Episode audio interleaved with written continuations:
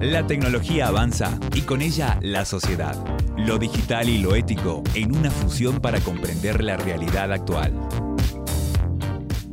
¿Qué tal? ¿Cómo les va? Aquí estamos arrancando el podcast Vida Tecno, que pertenece a la Cátedra de Ética Profesional de la carrera de Comunicaciones.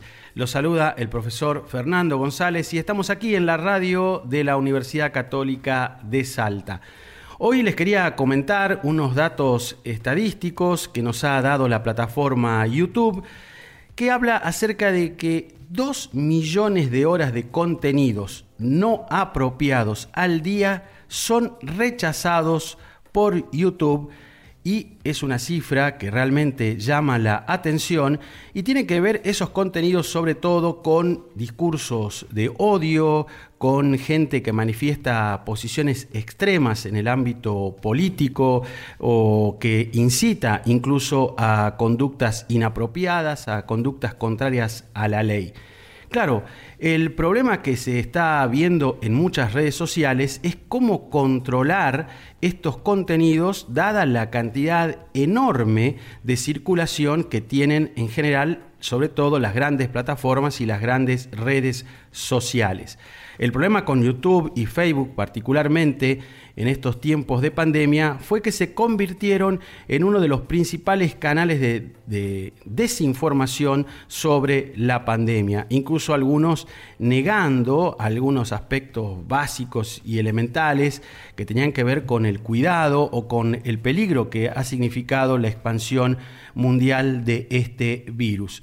Lo importante quizás ahora es que YouTube nos dice que está tomando medidas para enfrentar este problema y los datos nos muestran, según siempre YouTube, que solo entre el 0,16 y el 0,18% de los videos publicados en el cuarto trimestre del 2020 violaban las normas eh, éticas de la empresa, las normas de contenido. Estas eh, cifras, según YouTube, suponen un descenso del 70% respecto al mismo periodo, pero fíjense, del 2017, cuando la empresa recién comenzó a medir esta variable de los contenidos inapropiados. Eh, realmente las cifras, los números son eh, muy grandes, muy difícil de imaginar eh, aproximadamente mil millones de horas de video todos los días circulan, por decirlo así, en la plataforma. Eh, por lo tanto, estos, eh, estas horas que se van rechazando, incluso diariamente, suponen una cantidad importante. Eh, la empresa ha dicho que eh, siguen eh, potenciando los medios de control y que están trabajando constantemente para que estas, estos discursos de odio, la desinformación, incluso también situaciones de acoso que se presentan, vayan disminuyendo y lleguen a una expresión mínima.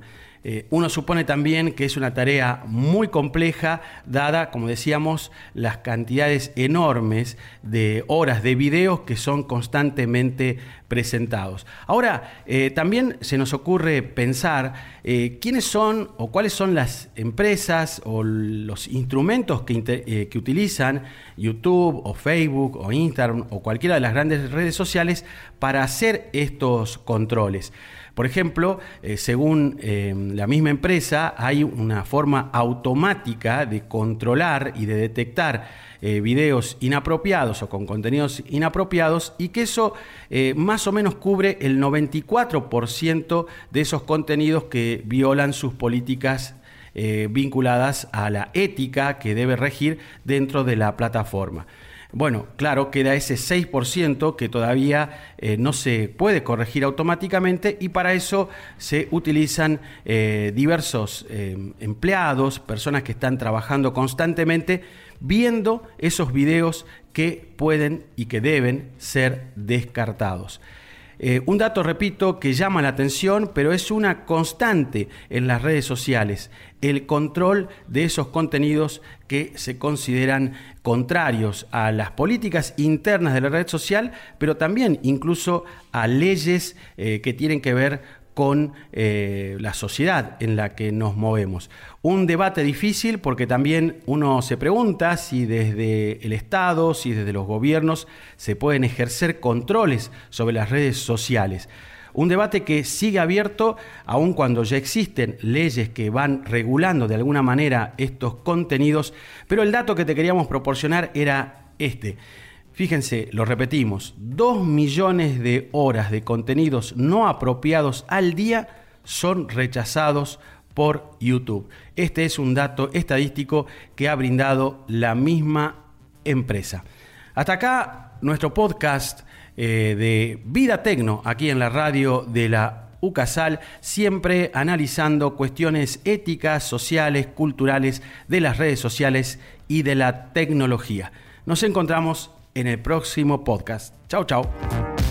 Nos encontramos la próxima con más Vida Tecno. El día a día de la tecnología lo encontrarás en Radio Casal